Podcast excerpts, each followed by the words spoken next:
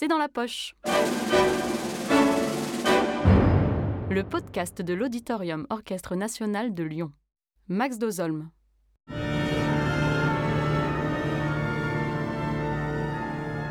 Aujourd'hui au programme, Le Sacre du Printemps d'Igor Stravinsky. Pendant qu'il composait son ballet L'Oiseau de Feu en 1910, Igor Stravinsky eut une vision. Voici ce qu'il écrivit dans les chroniques de sa vie. J'entrevis un jour en songe le spectacle d'un grand rite sacral.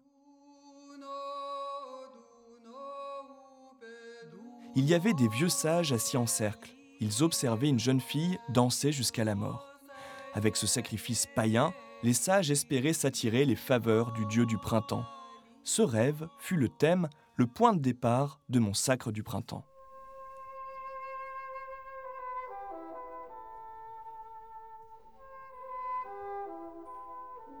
C'est par ce chant de basson, prêt à casser à tout moment et fragile comme la branche d'un arbrisseau, que l'on entre dans le sacre du printemps, ballet en deux tableaux qui reprend l'intrigue du rêve de Stravinsky.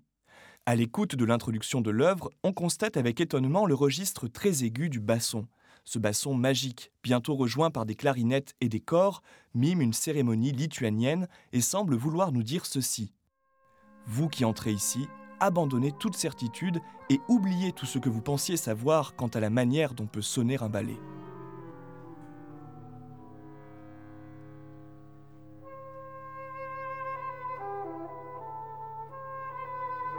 Dans cette introduction, il n'y a pas que le timbre des instruments qui est étrange. L'harmonie et les mélodies sont aussi totalement inattendues. Fini les gammes traditionnelles majeures ou mineures, à la Tchaïkovski ou à la Berlioz. Les dissonances et les chromatismes ne sont plus des tensions passagères ou qui devraient forcément se résoudre sur les accords consonants. Avec le sacre du printemps, la dissonance devient un objet musical autonome, un personnage musical en soi, dont on ne peut prédire ni la trajectoire ni le rythme. Essayez de battre la mesure sur cette introduction, même avec la partition, cela est très difficile.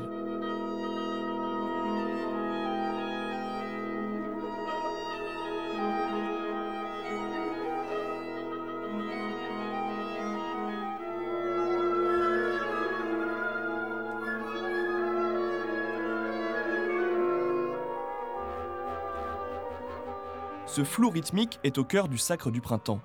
On le retrouve dans la célèbre danse des augures printaniers qui arrive juste après cette introduction. Ce passage, qui évoque une danse d'adolescente, repose sur des mesures avec quatre croches régulières. 1, 2, 3, 4, 1, 2, 3, 4. Mais au lieu d'accentuer le temps fort de la mesure, comme on en a l'habitude depuis des siècles, Stravinsky accentue tantôt les temps forts, tantôt les temps faibles, ce qui donne beaucoup d'énergie à cette musique et encore une fois nous fait perdre toute notion de régularité rythmique. 1, 2, 3, 4, 1, 2, 3, 4, 1, 2, 3, 4, 1, 2, 3, 4, 1, 2, 3, 4, 1, 2, 3, 4, 1, 2, 3, 4, etc.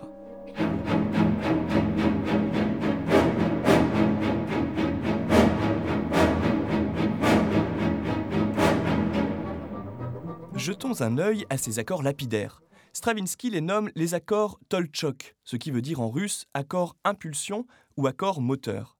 Ils sont constitués de deux éléments superposés, un accord de mi majeur et un accord de mi bémol majeur avec septième qui sonne comme ça. L'un et l'autre pris séparément sont tout à fait consonants, classiques. En revanche, la superposition des deux accords aux notes si proches les unes des autres provoque des dissonances incroyables. Des accords douloureux comme des morsures jouées par les cordes et accentuées par les corps.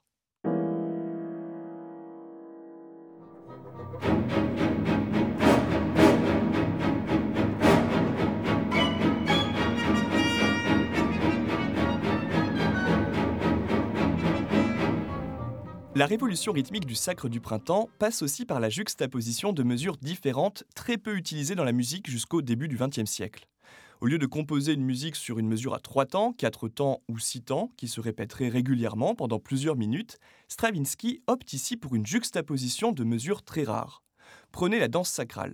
On ne sait plus sur quel pied danser, car elle est construite sur une juxtaposition de mesures à trois doubles croches, puis à quatre doubles croches, puis à 3 doubles croches deux fois, puis à 5 doubles croches, puis à 4, puis à 3, sans aucune logique apparente.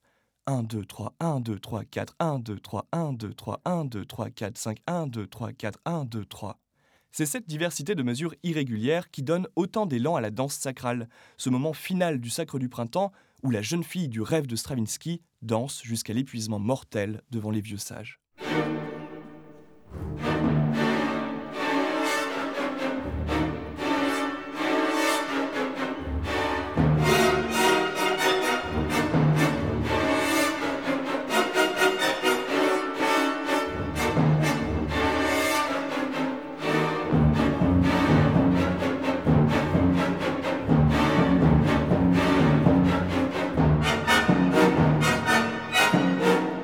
Stravinsky se montre particulièrement révolutionnaire du point de vue rythmique et harmonique, en revanche, force est de constater que du point de vue formel, c'est-à-dire de la structure, il se montre plutôt classique. Par exemple, l'extrait que l'on vient d'entendre est un refrain qui revient plusieurs fois, entrecoupé par des couplets différents. C'est ce que l'on nomme une forme rondeau, utilisée depuis des siècles dans la musique classique. Après le refrain chaotique, voici donc le début du premier couplet de la danse sacrale. Vous remarquerez là encore des personnages musicaux indépendants qui se succèdent. D'abord un rythme lancinant joué par les cordes, les corps, les bassons et un contrebasson.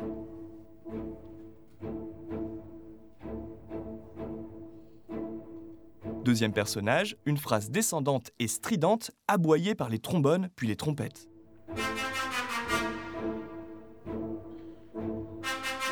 Et enfin un troisième personnage incarné par les timbales, comme un rappel du refrain.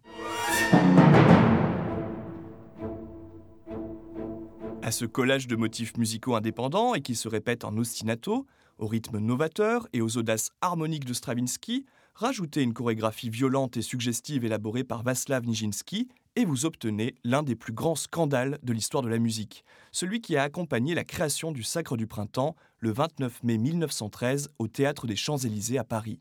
Ce soir de printemps, une partie conservatrice du public quitta le théâtre dès le début du ballet, quand d'autres hurlèrent leur mépris pendant la représentation, avant d'en venir aux mains avec certains spectateurs plus ouverts d'esprit qui défendirent le ballet du jeune Stravinsky. Eux avaient compris que ce soir-là, ils venaient d'assister à la création d'un chef-d'œuvre sans précédent et avec lui à l'entrée de la musique dans une nouvelle ère.